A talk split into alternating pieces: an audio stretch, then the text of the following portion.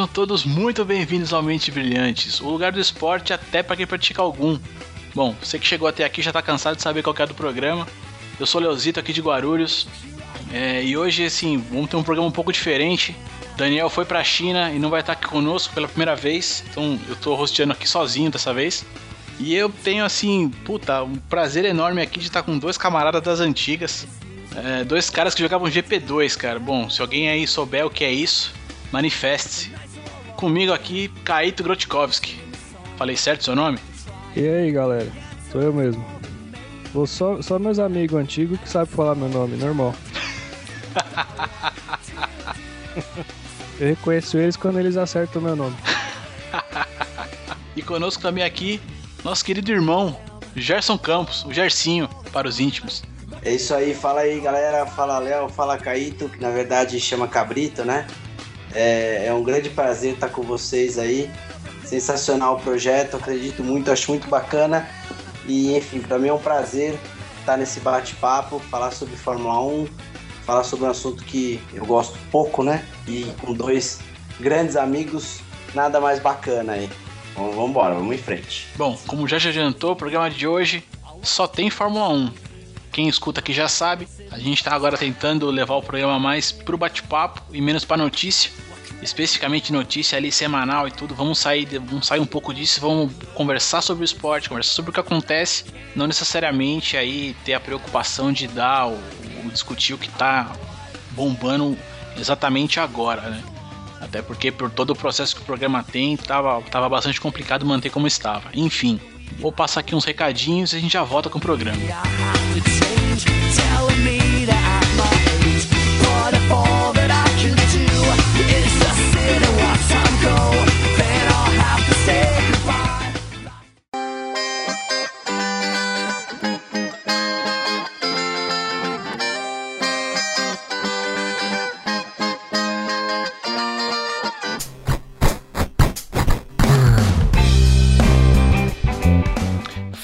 Rapaziada fã de esporte!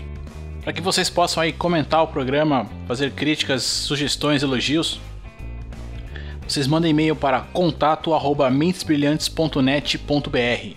Temos também uma página no Facebook, que é facebook.com/barra tudo junto. É, além de Facebook, também o Google Plus, google.com/barra tudo junto. Temos também o Twitter, arroba Mentes Podcast. Quem quiser, dê um alô. É isso aí. Bora curtir o programa, um papo bacana sobre Fórmula 1.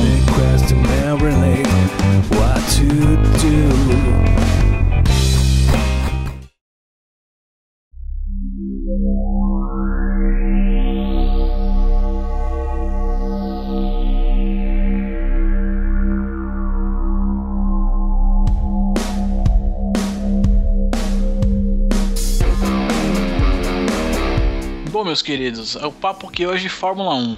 Mas, assim, exatamente a gente começar a falar um pouco dessa situação maluca que pode acontecer o ano que vem, que seria não ter nenhum brasileiro na Fórmula 1. Né? O, o, o Massa já foi cortado da Ferrari, né? Ele não corre pela escuderia ano que vem. E pode vir a acontecer, embora eu até não acredite muito, a gente não ter nenhum Brazuca lá o ano que vem, cara. Se não tiver nenhum brasileiro, vocês que gostam de Fórmula 1, mais até do que eu, eu acho. Aliás, tenho certeza vocês iam continuar assistindo mesmo? É, como é que fica o, o, o, sentimento patriótico aí de vocês, cara? Olha, eu acho que é o seguinte, nós, você falou bem, nós que gostamos de Fórmula 1, sim, vamos continuar assistindo, isso não, não há dúvida, nem que, que a Fórmula 1 vá para TV a cabo, que a Fórmula 1 é, fique chata, a gente, a gente é daquele tipo que assistia mesmo quando o Schumacher ganhava o campeonato no GP da França, né? E mesmo assim a gente estava assistindo as corridas de madrugada. A dúvida é, o público em geral vai continuar assistindo? Porque assim, a audiência da Fórmula 1 historicamente já caiu bastante, né? E claro que sem o brasileiro o interesse tende a diminuir. Porém, é, o que existe é um trabalho da própria Rede Globo em tentar ajudar o Massa a ficar ou tentar levar um outro brasileiro para isso não acontecer. Mas enfim, por mais que a Globo tenha um grande tenha uma grande é, poder de influência, o mundo da Fórmula 1 é muito maior do que isso. Eu acho que, na minha opinião, eu acho que o Massa fica. Eu acho que ele arruma um lugar. Não sei o que vocês pensam em relação a isso. Então, eu compartilho da, da opinião do Gerson. A gente assiste automobilismo independente de ter um brasileiro correndo ou ganhando, porque se fosse assim, acho que desde a época do Senna ninguém mais ia assistir, né? Exatamente. Torcer pro Barrichello, eu gosto pra caramba do Barrichello, mas torcer pra ele é, desde lá do início, na época da Jordan, sabe? Não, não tinha como você assistir a corrida pra só torcer pra ele, né? Acho que a torcida para o brasileiro né, nessa época que a gente tá, vem em segundo plano. A gente assiste porque gosta de automobilismo, independente de ter brasileiro ou não. É, cara, mas eu me coloco muitas vezes assim no, no lugar. É, eu gosto, fato. Mas até hoje em dia acompanho um pouco, para falar a verdade. Assim, acho que as, uhum. as, corridas são até chatas o bastante para não, não despertar muito interesse, né? É, mas o fato que quando o meu Massa tava brigando por título aí, a, a coisa que de 5 anos atrás, aí, acho mais ou menos isso. isso. Porra, cara, quando ele, quando ele venceu o Interlagos eu chorei, cara. Entendeu? Então, assim, é, mas eu não torço por nenhuma equipe. Eu torço por um brasileiro. Né? Uhum. Como, como, como torcedor ali, a minha expectativa sempre é o brasileiro. Não importa quem, quem fosse, sabe? Pô, eu via Barrichello indo bem numa prova e falava, caralho, é isso aí, entendeu? E para mim não interessa se ele estivesse na, na, na Ferrari ou na Jordan.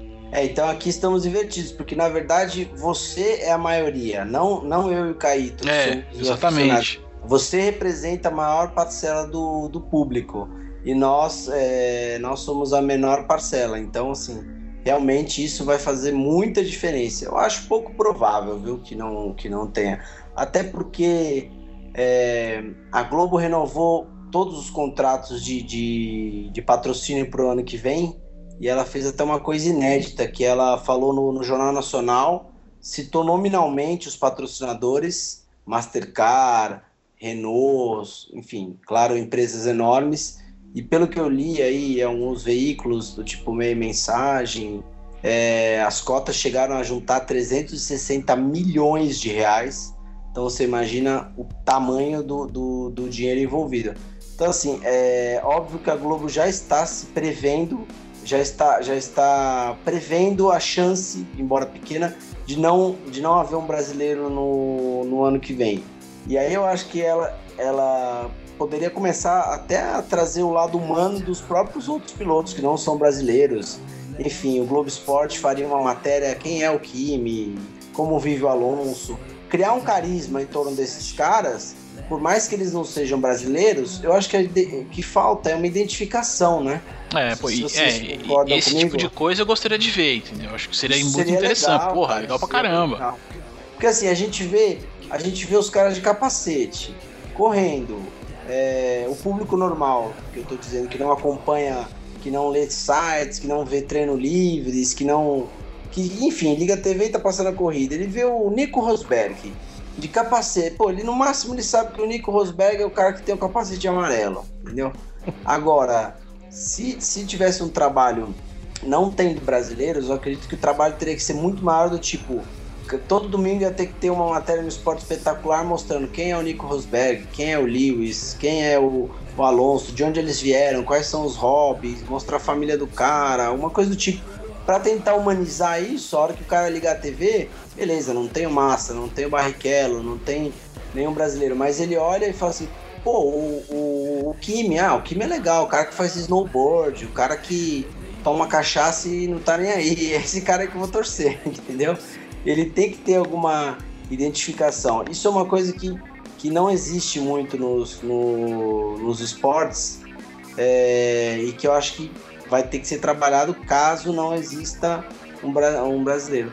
Agora, vocês têm acompanhado as negociações aí do, do, do Massa, chance? O que, que vocês acham? Eles ah, eu só vi o comecinho ali, meu querido, que ele que ele tava naquele lance de de repente pegar a vaga do Kimi, né? Isso. E mas depois também vi sondagem de McLaren e tal, mas nada, não vi nada então, certo. Né? Ô, Gerson, é, referente ao a ter brasileiro na Fórmula 1 ou não, hum. eu entendo que é, a gente tá longe de não ter brasileiro na Fórmula 1 que é interesse do, da Fórmula 1 manter um brasileiro, porque a audiência que resta hoje eu entendo que seja audiência de, de cara igual a gente, assim, que gosta de automobilismo. E eles já entenderam isso também.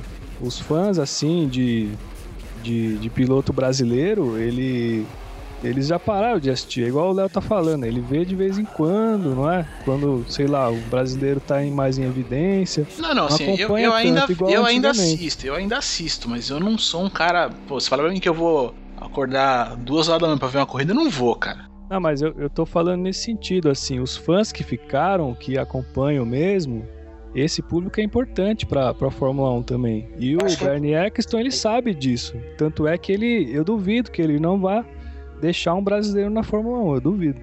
Eu acho que é importante esse público, mas eu acho que ainda tem muita gente que assiste mesmo por causa do Massa. Por mais que se fale que ah, o Massa é, só ajuda o Alonso. Não, Massa... nem que for para falar mal que for pra falar mal, exatamente isso aí. Você tocou no ponto. O cara quer ter assunto, ele quer ter. Uhum. Você viu massa, puta, não sei o quê.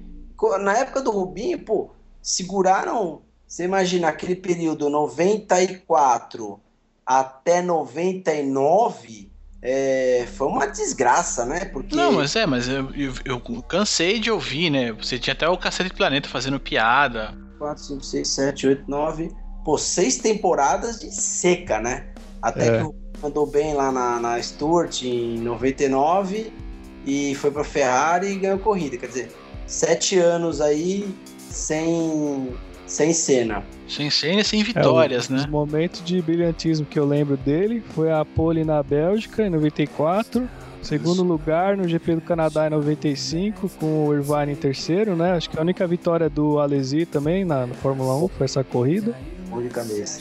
E, e... Mônaco, 99, que ele chegou em segundo, né? 17 segundo. Em 99 ele teve um ano bom, cara, porque aquele carro da Stuart era bom. Ele tava sempre ali, quinto, sétimo, tava sempre beliscando ali uns pontinhos e liderou o GP do Brasil quando estourou o motor, né? Que naquela época, se não me engano, é o GP do Brasil era no começo do ano. É verdade, verdade. Ver essa corrida aí. E, putz, foi demais. Rubinho liderando, Rubinho liderando de Stuart, e, se não me engano era Hackney McLaren, de McLaren e Schumacher é. em terceiro. Não lembro se era mesmo essa ordem, mas esse Rubinho tava em alta, era o momento é, dele. Foi, foi legal mesmo. Foi uma época.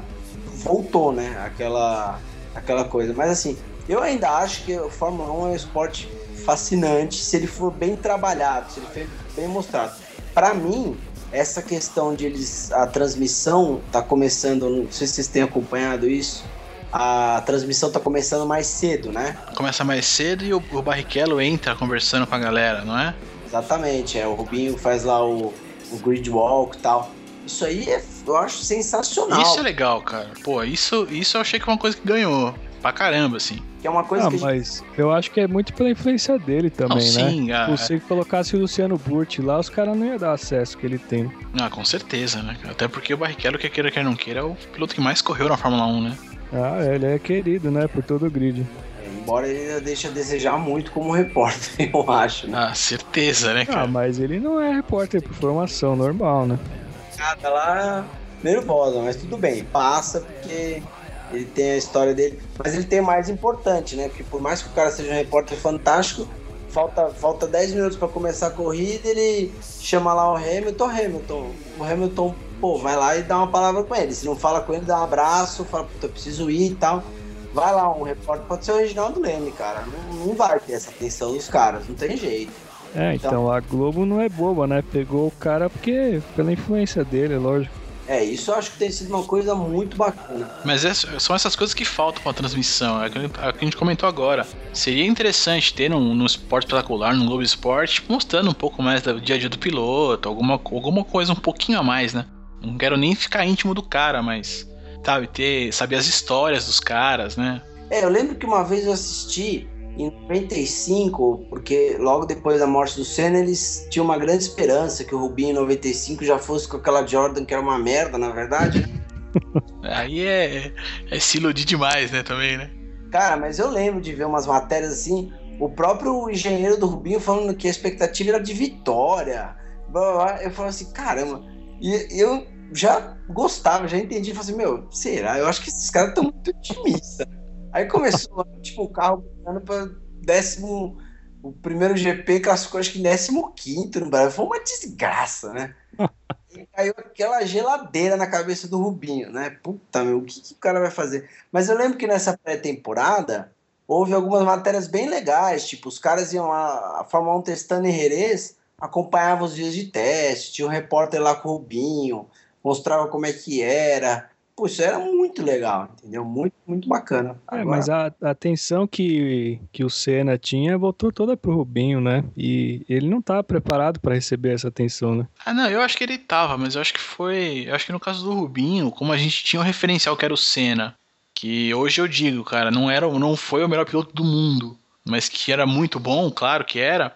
Isso tudo foi colocado na, nas costas do Barrichello. Acho que o Barrichello aceitou isso também, né, de forma boba.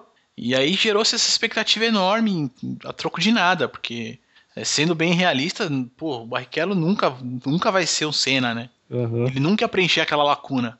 É, ele, ele, ele confiou demais e não era o momento certo, não era o carro certo. E, enfim, psicologicamente ele ficou muito, muito abalado.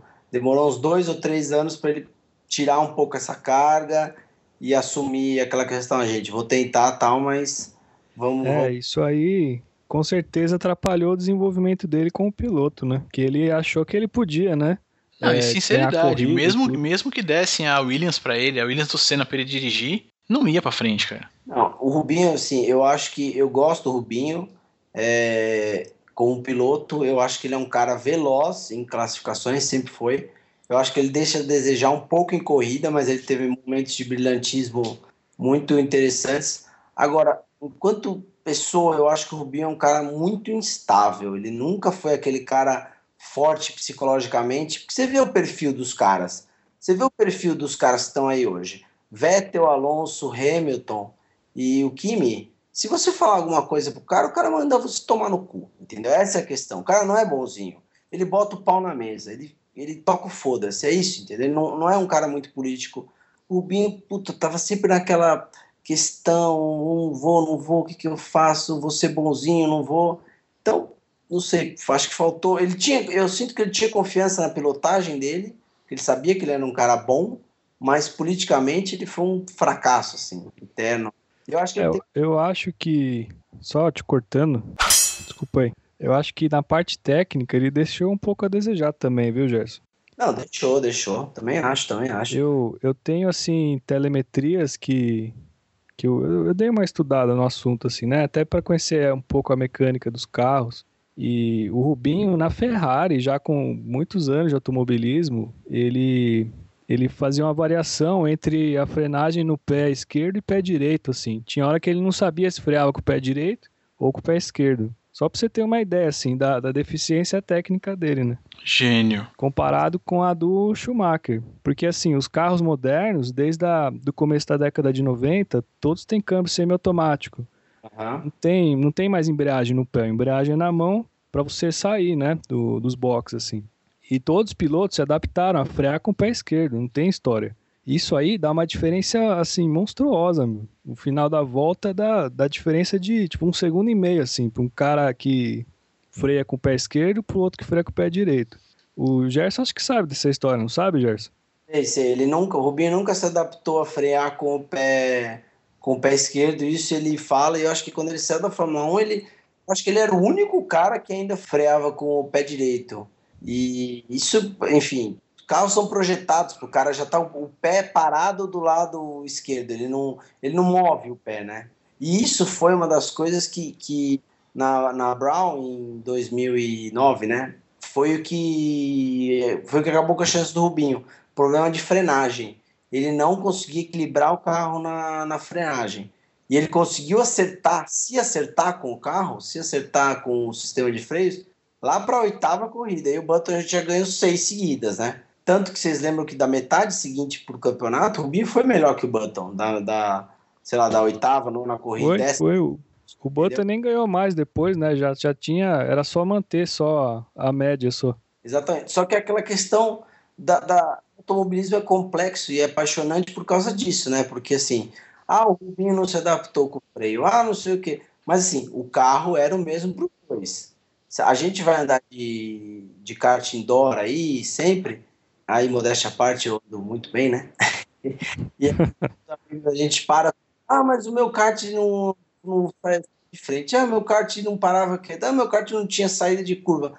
Eu consigo assim, pô, mas esses karts de aluguel, eles são, eles são, pô, são malhados. Todos eles, cada um vai ter um defeito. E se não tiver todos os defeitos, né? Ah, certeza que tem todos, cara. Eu me acostumei com o negócio assim, eu dava 3, 4 voltas e falava assim, beleza, esse kart aqui não, não tem saída de curva, esse kart aqui o freio é ruim. Eu, te, eu tinha tá, Claro que eu não estou tentando me comparar, mas assim, só fazendo uma, uma analogia besta, que você, bom, se eu não me adaptar e ficar pensando, putz, esse kart não tem saída de curva, não tem freio, eu não vou conseguir brincar aqui. Então, assim, cada kart eu aprendi a fazer essa brincadeira aí. Eu sempre tive, qual que é o defeito desse kart? Beleza, vou trabalhar em cima desse defeito. E o que eu acho que falhou na, nessa época do Rubinho foi isso, ele não conseguia lidar com esses defeitos do carro. Se o carro tivesse redondo, perfeito, fantástico para ele, ele era muito rápido. Se não tivesse, ele era, ele era problemático, entendeu? E era uma grande coisa que o Prost falava do Senna que o Prost falava o seguinte: com carros perfeitos, nós dois somos praticamente parelhos. Quando o carro está incontrolável, o Ayrton é fantástico. Essa ele conseguia se adaptar e, e, extrair tudo do carro, que eu acho que foi uma deficiência técnica. Aí eu concordo com você, Caíto. Durante a carreira do Rubinho foi bem, bem marcante. É, porque se você olhar assim na parte da, é, oportunidade, vai. Ele, ele teve bastante oportunidade, o Barrichello. Ele teve até boas oportunidades, da, né? É, até depois da Ferrari, que todo mundo achava que a carreira dele tinha acabado, de repente aconteceu um milagre lá. A Brown virou o carro mais rápido da temporada. Parece que Deus falou assim: não, vou dar uma segunda chance, vai. Esse cara tá chorando muito. Só que assim, é, então, só que por que, que não foi campeão? Porque faltou essa parte técnica dele. Então, é, não foi só questão de oportunidade, de política, ele teve o, o momento dele, né? Mas. Não, e outra, mas também técnica... assim, mas também não dá para tirar o mérito do Button, né, cara? Que eu vejo, assim, eu como um pouco menos fã, menos fã que vocês, eu vejo que é um cara muito constante. É, é. mérito aquelas, viu, Léo? Eu acho assim, o Button é um cara bom, mas não é um cara bom para ser campeão mundial. Ele, sim, digamos que não, não é uma cagada, não vamos tirar o mérito do cara, porque ele foi lá e venceu o Rubinho, que é um cara, reconhecidamente, é um bom piloto. Agora, é, dá para notar que o Button ele ainda é, é, um décimo e meio a dois décimos mais lento que esses caras melhores, que o, que o Kimi, que o Alonso, que o, que o Hamilton. Ainda falta aquele, aquele quesinho a mais, aquela diferença. É que ele é inglês, né, cara? essa eu não, essa eu não peguei, essa só. Bom, pelo menos a mulher dele. É, é aquela, feia, educação, né? é toda aquela educação inglesa, né, cara? Ele é, ele é quase um lord, né, velho? Pelo menos a mulher dele não é feia igual a do Nadia Mansell. Nossa senhora. E o Piquet zoava, né, o Mansell. então, ô Gerson, eu concordo com você nessa parte do, do que é a mais. Se a gente analisar assim, é, friamente os pilotos, todos eles são bons, assim, todos eles são nasceram para fazer isso aí. Só que os caras que tiram esse um décimo e meio a mais aí é o cara que tem o, o que a mais, né? Ele é o é o, o gênio assim, né? É então, porque... Então se você não tem esse dom, meu, não adianta, você vai ficar atrás mesmo. É, é o caso do Massa, ele é bom, o Rubinho é bom, só que não, não é o cara, meu. então não adianta. Vai ficar para trás. Acompanhava campeonato de kart assim, bem bem de perto, porque eu nunca cheguei a correr profissionalmente, mas vocês sabem que eu tinha kart lá, né? Cabrita. Sim, sim. E aí eu tava sempre nos campeonatos. Então, assim, vi, vi corrida do Massa, vi o do Augusto Farfus. Quem mais era daquela geração que. Mano, essa galera toda que tá na estoque aí hoje, muitos dos caras tal. E assim, a diferença entre um, um pilotinho Zé Ruela, um nono que nunca virou nada, e o, os caras que ganhavam corrida, era isso aí, era um décimo dois, entendeu? Uhum. E que ali era braço puro, era, não tinha diferença de ah, o carro, não sei o que e tal. Então é isso daí. Se você colocar o Vandergaard no, do lado do Alonso, ele vai tomar 3, 4 décimos. Ele não vai tomar, ele não vai tomar 2 segundos e meio, 3, como ele toma hoje. Uhum. Então, assim, todos, eu concordo com você, Os caras todos são muito bons, são fantásticos. E o cara tirar um décimo, dois, em cima de um cara que já é muito bom, é aí que faz É, e aí é o que me, que me, entre aspas, irrita no Button. Porque, por exemplo, Button versus Hamilton numa volta limpa, o Button toma pau ferrado, entendeu? E, e o Button ganhava do Hamilton no quê? Em corrida maluca, que o Hamilton era afobado. E enfim, quando o Hamilton se embananava nas, na batia. É, mas é o, o, é o fraco do Hamilton, né, cara? É essa inconstância é, a, dele, né? A pilotagem do Button é bem redonda, assim. Você percebe que ele, ele tem aquela pilotagem de frear bem antes da curva, sabe? Então o desgaste de pneu é menor. Ele sabe administrar melhor o carro. É o que o Gerson falou. Se a corrida é, for um pouco maluca assim, ele, ele tem chance de ir pra frente, né? Mas em condições iguais é difícil dele andar mais rápido que os caras, é verdade. Mas tem pilotos na história que, que, que se deram muito bem. O próprio Prost, né, cara? O Prost em condições. Prost chegou a tomar um segundo e meio do, do Senna em Mônaco. Chegou a classificar em corridas com um segundo atrás da classificação e na corrida ele andava junto se bobear, ganhava, porque a corrida tinha 70 voltas, uma hora e meia. O cara largava com 200 e poucos litros, como ainda é hoje, né?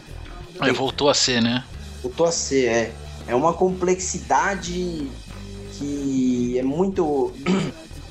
é muito marcante. E hoje, o que eu achei legal, isso, recentemente, essa volta do, do, da proibição de reabastecimento e tal, é que você vê justamente isso. Não, não fica mascarado como era antes com o reabastecimento Hoje todo mundo lava com o mesmo combustível, e aí o cara tem que administrar freio, pneu, é, consumo, porque o cara tá lá também administrando. Ele, ele gasta mais rotações do motor, ele bota o motor para girar mais no começo da prova e gasta mais gasolina, bota mais no meio, bota mais no final. Claro que tem um engenheiro falando tudo isso para ele, mas. Ah, mas eu, eu particularmente ainda preferia, eu preferia a fase reabastecimento. Você acha? É, eu acho que assim, pra, pra, pra gente que, que é, vê um pouco mais a corrida e não entende tanto, é, você começa a sentir um pouco mais o que o cara tá fazendo, né? Ah, não, eu vou, vou, vou sacrificar minha classificação aqui, sair mais pesado para ter um trecho longo de corrida, o outro mais curto. Não, eu vou sair leve pra caramba, eu quero sair na frente, andar rápido logo, abrir. Então, assim, é, essas táticas eram. A gente percebia mais, né? É, porque agora é o que você tá falando, o cara sai com, com um carro cheio e tem que administrar uma série de coisas, mas isso não chega para você que tá vendo a corrida. É, eu acho que gerava uma complexidade pro público entender também. É, entendeu? É, acho que uma, isso era mais interessante. Uma variável a mais, assim, né, pra, pra galera acompanhar, né? Mas assim, não que isso influenciasse tanto também, porque essa é uma variável a mais, né? É ah, cara, a Fórmula 1 é épocas, né? Foi é, essa então, época. Mas a gente que puta, cansa, porra, cansamos de ver Schumacher aí ganhar, ganhar corrida na, na, na, tática de abastecimento e boxe, né, cara? É, eu lembro até uma temporada, acho que o Reginaldo Leme falou assim: é, o Schumacher ganha com parada menos, ganha com parada a mais, que foi um, um grande prêmio na França. Ele ganhou fazendo quatro paradas e todo mundo fez três, assim. E era legal acompanhar isso aí. É, eu, eu preferi essa época e tal, mas enfim. Então, eu tava pensando aqui, ó, só pra encerrar o assunto do Button. O Barrichello freando com o pé esquerdo tinha sido campeão do mundo, hein? Você vai falar que o Button é bonito pra encerrar o assunto. não, esse comentário é você que, que ia fazer, então. eu acho. Eu não, acho... mas o cara pode ser bonito, pô, não tem problema não. Vocês não acham que se o Barrichello freasse com o pé esquerdo ele tinha sido campeão em 2009? Meu, se, se minha mãe fosse homem, eu tinha dois pais. Isso aí. Certeza, né, cara?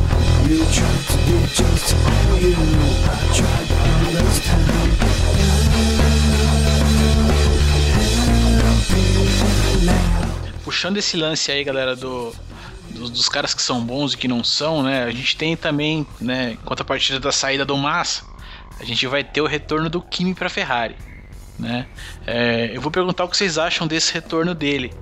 Mas lembrando que assim, que é, já emendando aqui o meu raciocínio, se eu fosse Kimi Raikkonen, eu nunca mais pilotaria para Ferrari, mas nunca mais mesmo. A Ferrari vai se lascar.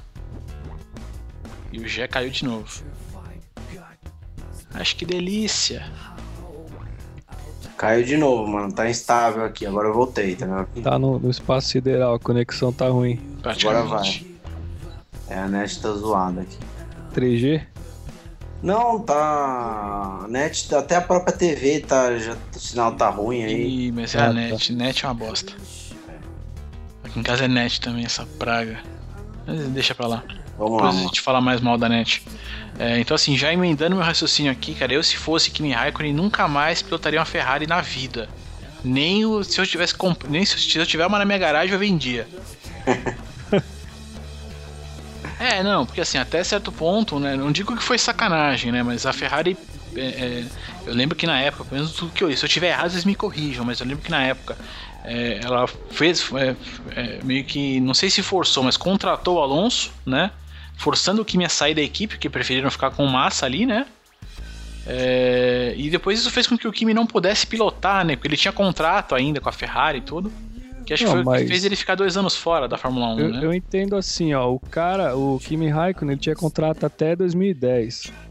Aí ele foi dispensado no final de 2009 e pagaram um ano de salário pra ele Sim, não. fazer o que ele quisesse. Ele Cumpriu foi seu contrato, de, só não podia rally pilo- no ele só-. Ele só não podia pilotar mais na Fórmula 1, né? É, mas assim, o detalhe, ele voltou pra Ferrari, eu não sei, saiu um boato na imprensa aí que ele pediu um pediu desculpas do É, exigiu que lá, o, isso. o Montezemolo se desculpasse, né? É, então, será que é verdade isso? Deve, deve ter sido cômico, né? Imagina Ah, tipo, eu o contrato duvido, na eu mesa, duvido. assim, ó, daí ele fala, ah, pede desculpa. Eu não duvido muito, cara. Conhecendo o Montezemolo, quer dizer, conhecendo não, né? Mas assim, pelo que a gente vê do Montezemolo, o cara é maior capo italiano. Você acha que ele ia pedir desculpa, velho? Eu acho É, difícil. Eu acho que no máximo ele ter. Ele deu aquela retratação, deu aquele abração no Kimi e falou: Kimi, perdemos um momento muito bom naquela época. Volta aqui, lindão. Deu três tapinhas nas costas e. Vamos Isso. comer o macarrão aqui. É, isso você pode chamar de desculpa, mas não acredito que a desculpa seja, poxa, Kimi, gostaria aqui de me penitenciar. Agora, Léo, o que eu acho que aconteceu na saída do Kimi é o seguinte, o Kimi, ele tem essa personalidade extremamente fria, ele não gosta de, de eventos, ele não, ele não é um cara de marketing. Cara, ele tinha acabado de ser campeão, cara. Ele não é. Pô, mas você lembra ele comemorando o campeonato em Não, não 2007? importa, tipo, cara. levantou um braço assim, uh, foi campeão. Não importa, cara. O Sócrates, quando fazia gol, levant... o Sócrates, quando fazia gol, levantava só o braço, não fazia mais nada, velho. E todo mundo curtia. De um jeito ou de outro. É. Não, mas ali tava, tava feio mesmo. O cara campeão do mundo, ele pegou a taça ali, parecia que ele tinha recebido um troco na padaria. assim. Não, eu acho que ele fez de propósito, não é possível. Ele deve ter pensado assim, não, eu sou o Iceman aqui, eu vou. Eu não vou sorrir, eu Às, vou dar às vezes eu durão. acho que ele encara um personagem, essa coisa do Iceman, né, cara? É, eu acho, eu acho que é personagem mesmo. O Acho que Massa, falou, Eu acho que ele via muito Top Gun, cara. O Massa falou que quando ele. Quando o Massa perdeu a- o título em 2008, né? O Kimi tava no pódio também. E aí o, o Kimi virou pro lado e falou assim pra ele: bad luck. Tipo. Falta de sorte. Não falou, não falou assim, puta cara, como é que você tá se sentindo? Que foda, não sei o que. Tipo, olhou pro lado assim, foda, né? Tipo, é isso que o. Isso que o. Os que o finlandês, os caras são assim mesmo, eles não tem muito. Agora, falando um pouquinho do que aconteceu na- no episódio da saída do Kimi, a minha opinião. O Kimi é esse cara que não gosta disso tudo e tal, e a Ferrari exige muito isso. E os caras não se entenderam em relação a isso. E o que, que acontece? Quando gerou esse atrito, isso refletiu na, na- na- no desempenho do Kimi na pista. E aí virou uma bola de neve. O Kimi não tava, o Kimi tava de saco cheio da forma que ele tinha que se comportar na Ferrari, com, onde você sabe que tudo é monitorado, é, os compromissos, as férias, o que o cara Sim. pode falar. É um puta de um saco. E aí isso refletia no desempenho dele na pista. E aí os caras não ficavam felizes com ele na pista e reclamavam dele fora. E aí ele ficava andava menos ainda na pista. Aí chegou um ponto que os dois lados falaram assim, quer saber? Ah, pá merda, entendeu? Aquela, aquela, aquele divórcio que tá cada um dando graças a Deus. Agora, os dois viram que se precisam, né? Novamente, diante desse quadro que a gente tem. E eu acho que eles entenderam o que, o que deu errado. es- Espero, né? Estou considerando isso. Analisaram, entenderam o que deu errado e vão partir para uma nova tentativa. Mas É, um texto interessante até que eu, que eu compartilhei aí no Facebook, acho que você até leu, né, Léo? Li, li.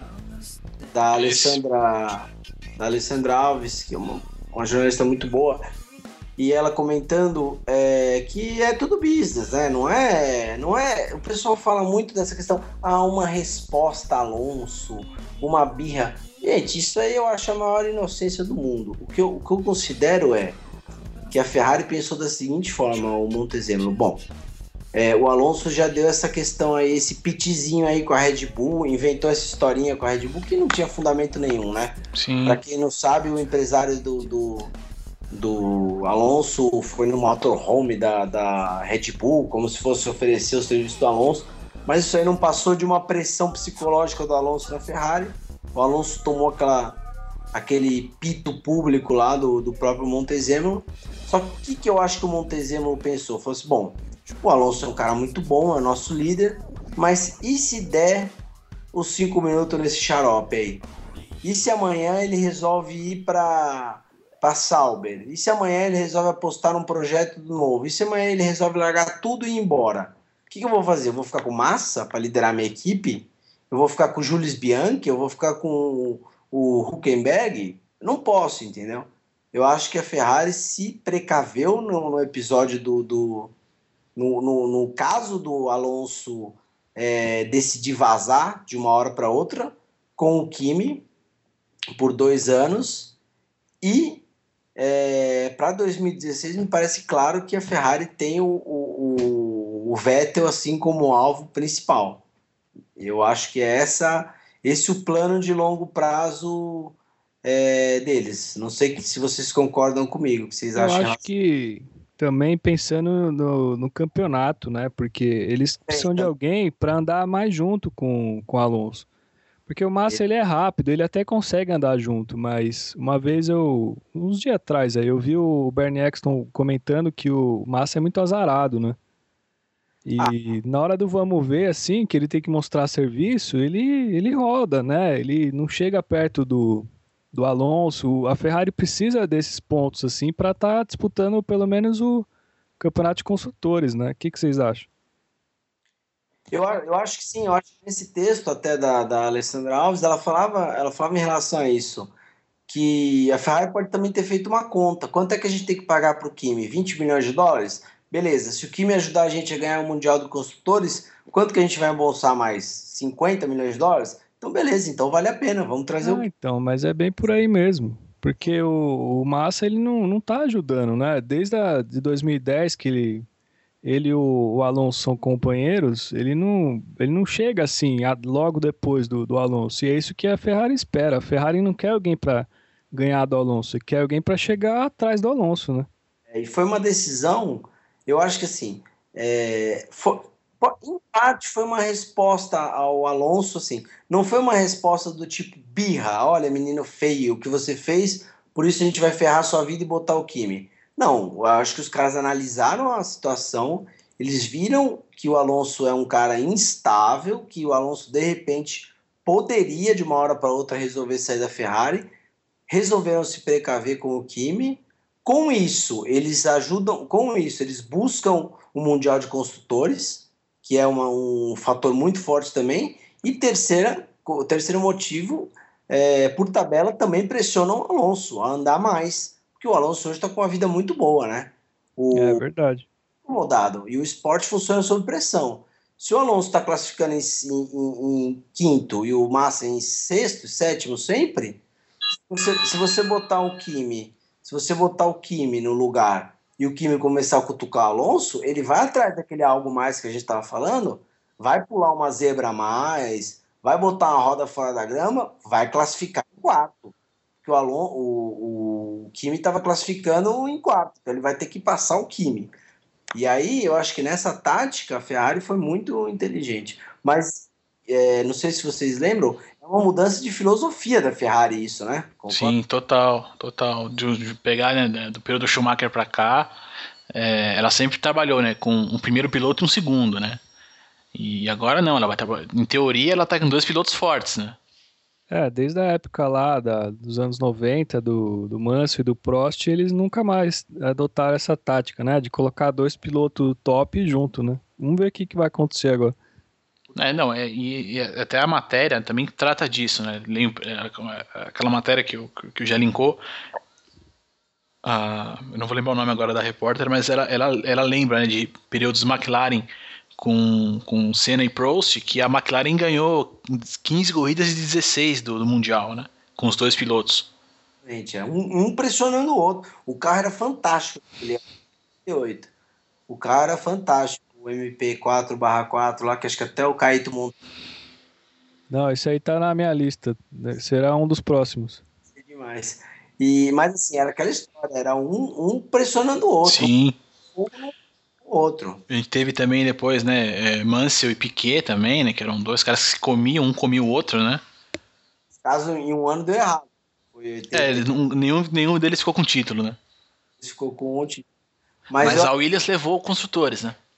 E aí eu já não. não... É, é. Foi, levou a, a Williams leva o Mundial de Construtores, mas não, os pilotos não ganham título título, é, foi aquela cagada toda lá que explodiu o pneu do, do Mansell e tal. Mas assim, eu acho que a, a Ferrari surpreendeu nessa questão da contratação do Kimi e eu acho que eu fiquei bem contente porque assim, para quem acompanha a Fórmula 1 e gosta, putz, eu vou primeira classifica, primeiro treino livre do, do ano que vem, a primeira coisa que eu quero ver, a primeira classificação é o bolão, quem é que vai ficar na frente, Kimi Alonso, faz muitos anos que dois caras tão bons não têm o mesmo carro. Acho que desde a época Hamilton e, e, e Alonso, por um acaso, o Hamilton surpreendendo, né? Porque o Hamilton não era para ser o que ele foi no, no primeiro ano. Então, assim, vai ser interessantíssimo. Acho que a Ferrari contribuiu muito para a Fórmula 1. É... Ah, mas eu acho que isso aí vem muito mais da RBR. Acho que essa filosofia é da RBR, né? É que ali a gente tem diferença de piloto mesmo, não adianta. O, o Weber nunca vai andar o que o Vettel anda. Né? Mas eu digo assim, a Ferrari contribuiu para deixar legal a Fórmula 1 ao, ao, colocar dois caras muito similares. Ah, sim, sim. Tops, né? Ah, sim, isso é contribuição para os fãs, né? Quem gosta de automobilismo é lógico que vai querer sempre ver esse tipo de disputa entre dois pilotos tops. É, não, pro espetáculo ficou sensacional. Essa, essa para mim é o duelo do, do ano que vem. E outra coisa também, né? A, a, a Ferrari tá, tá, ela tá observando o que está acontecendo, ela tá observando que a Red Bull está muito forte e que dificilmente a Red Bull vai perder esse poder nos próximos anos. Então, eles estão percebendo que essa tática de Alonso mais massa não funcionou. 2010, 11, 12, 13. Quatro anos que, que esse conjunto é tentado e estão sendo derrotados é, sucessivamente pela Red Bull. Então, assim, eles têm que reinventar, eles têm que criar. Vamos tentar aqui, meu Alonso? Vamos, porque do jeito que tá, o ano que vem a gente vai tomar outro pau na Red Bull. E aí, como é que fica? Os caras estão pressionadíssimos lá dentro, né? Ah, com certeza. É, ah, mas aí também de... acho que varia um pouco também se não tiver alguma alteração de regulamento, né, cara? Ô, Ger, você falou do acerto provável do Vettel 2016 com a Ferrari. Eu apostaria também que no pacote vem o Adrian Newey, hein? Cara, será? O Adrian Newey, eu acho que ele tá querendo se aposentar, viu, cara? Depois é. dessa, dessa Red Bull aí. Mas se, putz, se o Newey juntasse Newey, Vettel e Ferrari, pô, pode fechar a Fórmula 1, né? a briga do, a briga é do terceiro para trás, porque Acho que se colocar a gente para correr no segundo carro, a gente chega em cima. Imagina esse conjunto, velho. É muita. Se bem que também na teoria é uma coisa, né? O esporte é muito complexo. Na teoria pode funcionar e na prática pode não, não, rolar, né? Pode não. Ah, mas eu acho muito difícil, assim, cara. Não, mas é verdade. Acho que enquanto mesmo. tiver junto lá o Neil e o Vettel, eu acho difícil a coisa desandar. Não importa onde eles estejam. Acho que é difícil a coisa desandar, cara. Não, eu não digo assim no primeiro momento, que já chegue arrebentando. Eu acho que ele vai demorar pelo menos umas duas, três temporadas. Ah, acho que não, cara. Montar um carro vencedor, né? Que é muita coisa, é muita, muita variável para você fazer um carro vencedor, né? É muita variável, é muito.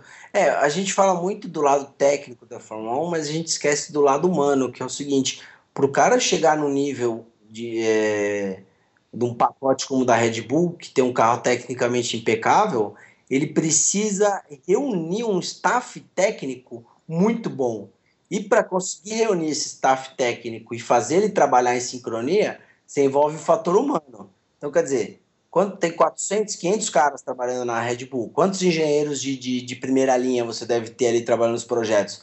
20, 30 caras? Você tem que montar uma equipe na qual os caras são muito bons e que eles trabalham muito bem, eles trabalhem muito bem juntos e você liderar tudo isso muito bem. Quer dizer, é muito complexo. O fator humano influencia muito nisso também. É, então, ah, é mas mais assim... isso aí que eu tava falando, assim, não é duas peças, né, que vai fazer uma equipe vencedora, é uma, uma série de coisas, né? Não, mas é porque, eu, assim, eu posso estar errado, tá, mas eu acho que, assim, pra Red Bull, a Red Bull como empresa, não falando da Red Bull Fórmula 1, mas a Red Bull no mundo, eu acho que ela tem mais facilidade em conseguir esse lado humano mais forte, porque a Red Bull tá em tudo, cara.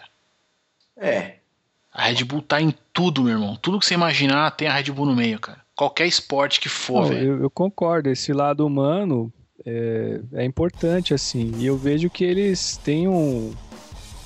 Tem é. um atrativo a mais, assim. É, não, tratam... assim, não, então, porque assim, lá tá corrida de avião, Red Bull lá, Red Bull X-Race. É ela patrocina, não sei, skatista, surfista, eu acho, o diabo a quatro, cara. eles até tiraram um pouco a seriedade, assim, que tinha em, em, volta dos pilotos de Fórmula 1. Eu lembro quando o Vettel começou a aparecer, assim, com o patrocínio da, da Red Bull.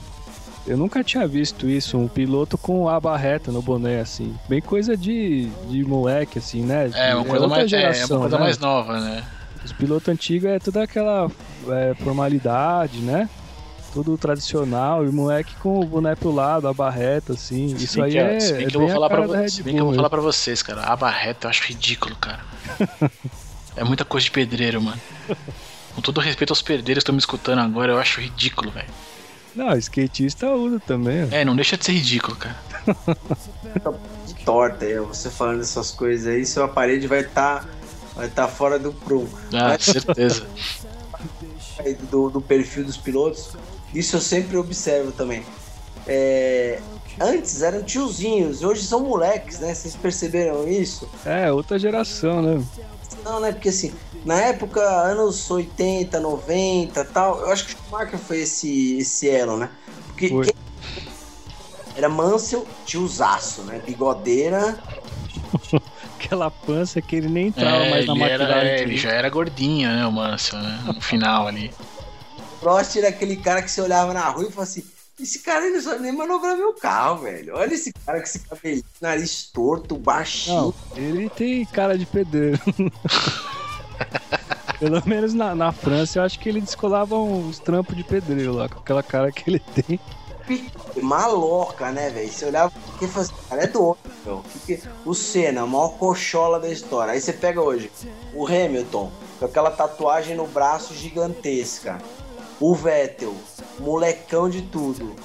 O Químico, uma tatuagem de tribal que ele tem também no, no pulso. Até o Alonso tem tatuagem. É, então, mas o Alonso hoje é o cara mais, entre aspas, sério, assim, que, que existe. E hoje um cara de 30, 32 anos na Fórmula 1 é velho. E antigamente, 30, 32, o cara tava no auge ou começando, né? É Tanto verdade. Esse tetracampeão com 26 e acho que o, foi, se eu não me engano, a, a idade que o Prost venceu a primeira corrida. Isso é, é muito. O Senna ganhou o primeiro com 27, né? O primeiro título? Primeiro, acho que foi com 27, o primeiro título. Mas o, isso é muito louco. O Vettel vai, vai alcançar o mesmo número de títulos do Prost é, com a idade que o Prost ganhou a primeira corrida. Tipo, e hoje os caras, o, você vê o Schumacher, correu até 40 anos. Meu, o Vettel tem 26. Se ele resolver correr até 40 anos, cara vai ter. Sei lá, vai ser tipo Robert Scheidt da, da Fórmula 1. Vai, não, só e, vai dar ele e, no. E por enquanto tem tudo pra ser isso mesmo, né, cara? Só vai dar ele no Wikipedia lá, no estatístico.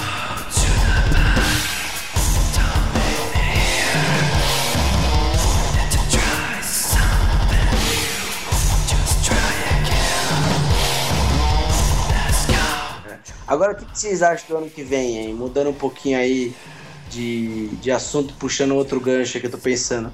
Você falou disso daí, Léo, se continuar assim e tal, que o ano que vem vai mudar tudo, né? questão dos motores e tal. Vocês acham que vai ter uma miscelânea aí? O Vandergaard, o Vandergaard vem pra briga do título? Olha, cara, assim, é porque eu, eu, eu, eu sempre li essa, essa, questão de mudança que vem ocorrendo constante na Fórmula 1. Né? Eu não sei, eu não sei exatamente o que, que eles tentam adaptar sempre. Né? Porque eu já vi entrevista do Eccleston dizendo que ele quer adaptar o esporte para voltar a ser competitivo, para chamar o público, o caralho. E eu sei que tudo que ele mexe faz com que tenham brigas fantásticas durante a corrida, que é o que a gente, que a gente público quer ver. Só que essas brigas são tipo do quinto colocado para trás. É. Mas enfim. Ô, ô Gerson, eu não sei se você lembra uns anos atrás, e eu comentava assim: ah, a Fórmula 1 tem que ter a zona de pontuação maior. Você lembra que eu falava isso? Fizeram. Então, aí fizeram. Assim, eu acho que o próximo avanço da Fórmula 1 é fazer um terceiro carro aí por equipe. Já pensou? Uma Ferrari com três carros, uma McLaren com três carros? Ia ser bacana, né? Isso é uma zona, cara. Seria muito legal, mas eu acho que. Não, então, mas assim, mas aí, eu, aí só continuo o raciocínio aqui.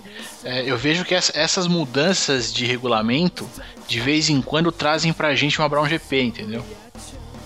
Então ah, eu, eu, não, eu, não, sei assim, se porque, que... eu, não, eu não sei o que muda exatamente pro ano que vem. É, não sei se isso o... resultaria, por exemplo. A capacidade do motor aí. Eles vão é. ser V6 agora, porque tem essa parte da. Da. Como eu posso dizer? Fala aí, Gerson. Não entendi o que, que, que, você está querendo dizer. Não, o, a capacidade do motor vai mudar. Não, não vai mais ser V8, vai ser tudo V6. Eles vão ser motores ecológicos. que mais que vai acontecer? Ganhando turbo. A grande diferença é o turbo, né? Volta o turbo? Volta o turbo. E só que o turbo, não, o turbo hoje ele não busca tanto a potência, ele busca equilibrar mais ou menos a mesma potência do porque antigamente o turbo que, que ele fazia? Ele gerava aqueles motores. É, aqueles motores absurdos de 1.200 cavalos. Sim.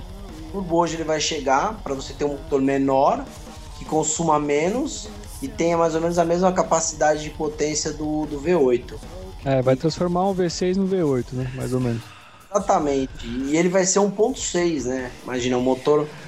E outra, ele vai ter. Os sistemas de recuperação de energia vão ser muito mais é, atuantes, né? Você vai ter um Keros maior, você vai é, outras coisas que isso vai mudar até o peso do carro, vai vai deixar o carro mais é, então, eu não sei até que ponto essas mudanças, cara, vão de repente trazer pra gente uma Brown GP de novo, entendeu? Não, assim, acredito... uma equipe que consiga. É, é, porque o, o, grande lance da Brown GP que eu lembro na época que eu senti foi que é, vimos aqui o regulamento para fazer como é que faz o carro e, e acharam um ponto onde aquilo fez ela sobressair sobre as outras equipes, sabe? Uhum. Então, eu não então- sei até que ponto isso, de repente, o ano que vem a gente vai ter lá uma, uma, uma Lotus da vida conseguindo isso, de repente. Então, eu entendo que talvez uma equipe média ela consiga um, destaque maior, assim, mas não que uma Marúcia vai disputar o título mundial, assim. Não, não, eu também não acredito época, nisso. Cabral, mas... Ela era a Honda, né? A Honda era uma equipe média, assim. Eles ah, tinham uma. De média tinham... pra lixo, né, cara? Não, eles deram azar em 2007, porque teve um, um erro de cálculo no túnel de vento lá. Aquele carro que tinha o desenho do planeta era ridículo. 2008 deu uma melhorada. Nem mais ou menos. 2009 que foi a virada, né? Mas assim, eles tinham é, tinham grana, né? Eles eram uma equipe média. Se você olhar assim, comparar com as outras, era uma equipe média. Não, mas eu, então, eu acho eu, difícil uma Marúcia. Eu não, eu não, eu não vejo ela como uma Marúcia, mas eu não vejo ela também como uma equipe que brigava pela ponta, por mais que. Não, médio.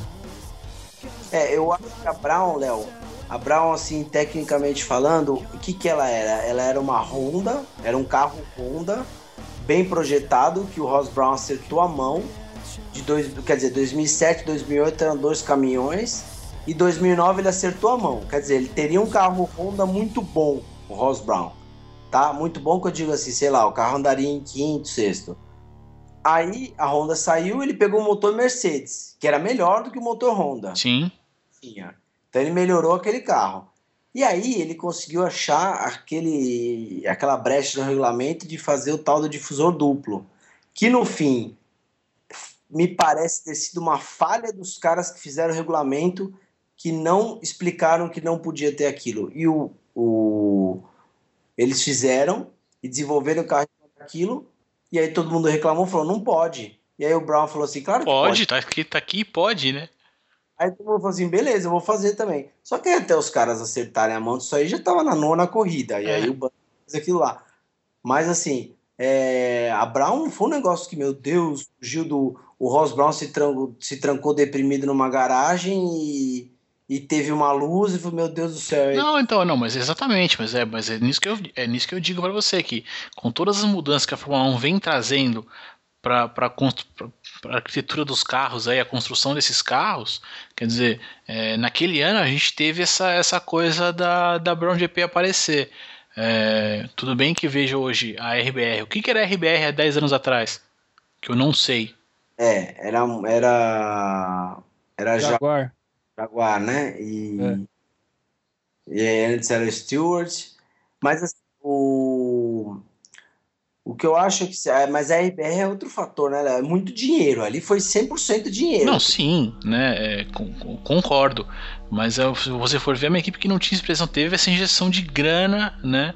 E claro, é, a gente já viu aí essa questão do, do- Ela conseguiu juntar esse fator humano que faz ela ser a, a, a potência que é hoje, e isso, é, a princípio, eu não vejo isso, isso acabar rápido, eu não vejo isso diminuir Não. né? Mas eu não sei até que ponto essas, e essas mudanças que a Fórmula 1 faz, ou para melhorar a competitividade, ou para se adequar a, a fórmulas ecologicamente ridículas que existem pelo mundo, é, enfim, eu não sei até que ponto isso pode desequilibrar é, esse conjunto, né, trazer aí um, um- um desequilíbrio para isso, e desequilíbrio que eu digo assim, de você de repente não ter mais essa, essa RBR na ponta e de repente trazer uma McLaren de volta, ou colocar uma Ferrari lá no topo de novo, entendeu? É, eu acho que o ano que vem vai ser muito bom. Eu acho que vai dar uma, vai dar uma bagunçada assim. Mas é aquela história: quem tem grana e quem é grande vai continuar sendo grande. O Caio falou: não vai ter a Marúcia disputando o pódio. Mas assim, é, eu acho que vai ter uma baguncinha ali na frente. De repente a, a Red Bull vai dar perder um pouquinho o domínio. Vai ter essa mudança. Pode surgir uma, uma equipe média acertando a mão no carro, mas logo o, o orçamento vai se sobressair.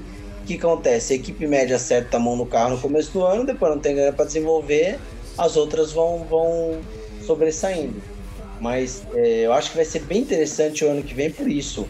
Tomara, né, cara? Porque você imagina. Ah, sim, eu, eu torço para que seja cada vez mais competitivo, para ficar mais interessante. Até porque a gente já viu que a gente vai ter na Ferrari dois pilotos que vão querer se morder. É, eu não sei até agora qual que é o piloto que vai entrar pro, pro lugar do Weber, né? Vai ser o Richardo, né? O Richardo. Que, bom, o Richardo, do que eu lembro dele, ele nunca foi tudo isso, mas eu não sei o- a história pregressa do cara. Ah, é, o Richard é um cara assim que parece ser um cara bom, mas não é um cara que mereceria uma vaga na, na Red Bull. É que eles têm que justificar o programa de pilotos deles lá que começa nas. Ah, porque vem da STR, não é? Exatamente, passa pela Toro Rosso. Então, assim, abriu a vaga lá, tinha que, que E alçar. subir alguém. Senão fecha a equipe, né? Senão por que, que a gente tá fazendo esse trampo todo? E isso foi uma briga interna lá entre o. Entre o.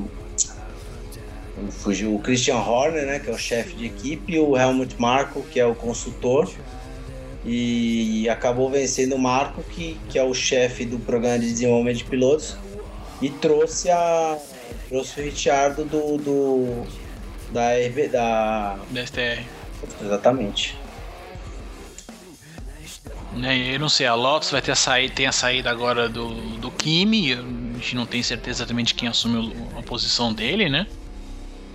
Eu acho que tá mais pro, pro Nico aí mesmo, hein? O que, que vocês acham? Chutão aí. Então, cara, eu, eu, já, eu já acreditei muito assim. É, eu cheguei a um, um momento assim que eu, putz, eu, eu postava all-in no, no, no Massa na Lotus. Eu falei, puta, o Massa vai fechar na Lotus, tem tudo a ver. Porque o, Nico, o Nicolas Todd, que é o empresário dele, filho do Jean Todd, é um cara muito influente e a, e a Lotus precisa de grana, enfim, tudo. Agora eu tô achando mais complexa a situação. Se a Lotus fechar com aquele fundo de investimentos lá, eu acho que piloto por piloto, eu acho que eles trazem o Huckenberg. Vocês concordam comigo hoje? O cara tá, tá merecendo mais, né? É, foi o que eu, que eu disse, né? Tá mais pro é Nico Huckenberg, né? O nome dele. E aí vai sobrar pro Massa, vai sobrar o quê? Uma Force Indy, uma Sauber, uma Williams? Puta, aí já é meio fim de carne. Porque aí se, ele... você, se você olhar assim, igual você falou, comparar piloto, né? O, o Huckenberg tá merecendo mais. E grana, ele também tem patrocínio forte, né? O cara é, é alemão, ele tem, tem grana também, né? É, e, e, meu, a última corrida aí da Coreia, pô, o Huckenberg andou demais, né? É, chegou em quarto com a Sauber, né? Isso aí. Segurando, segurando o Alonso, meu, demais. Não, muda que... muda o, os pilotos aí. Se o Massa tivesse na Sauber, será que ele chegaria em quarto? Mas não será pra vocês aí. Mais um, mais um IC,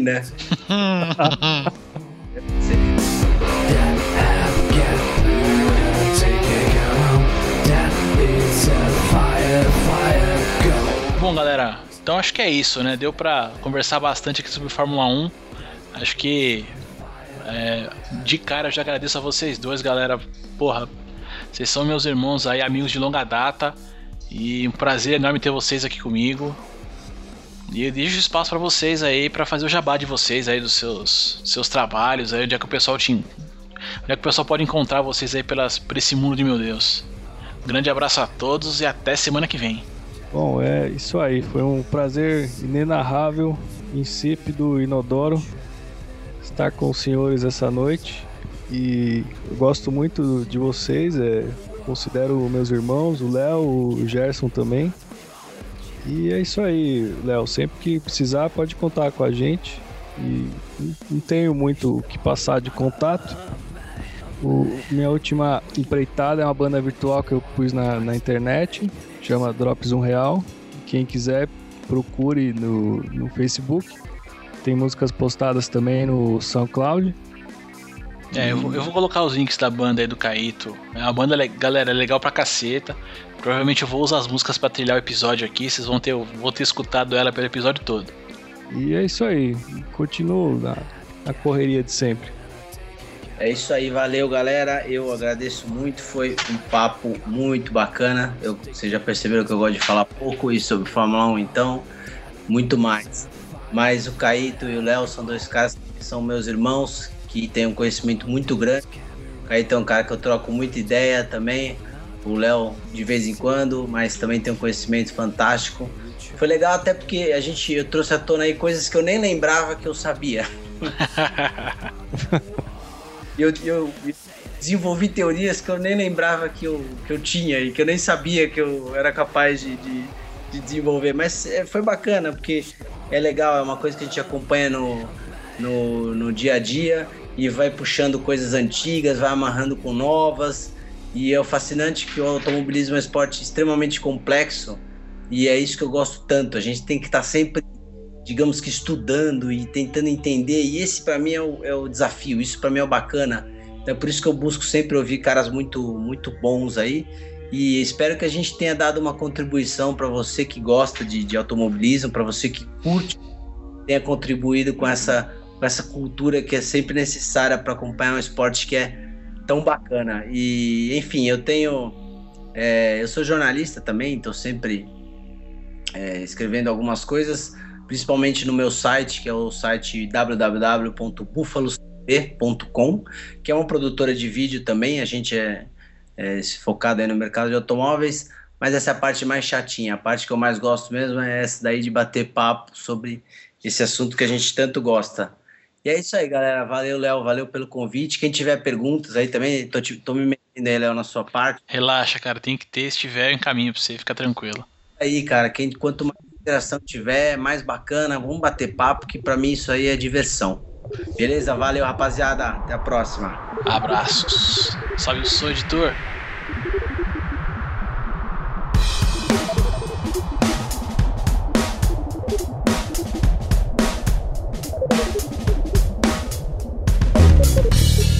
Only normally and not worry about anything.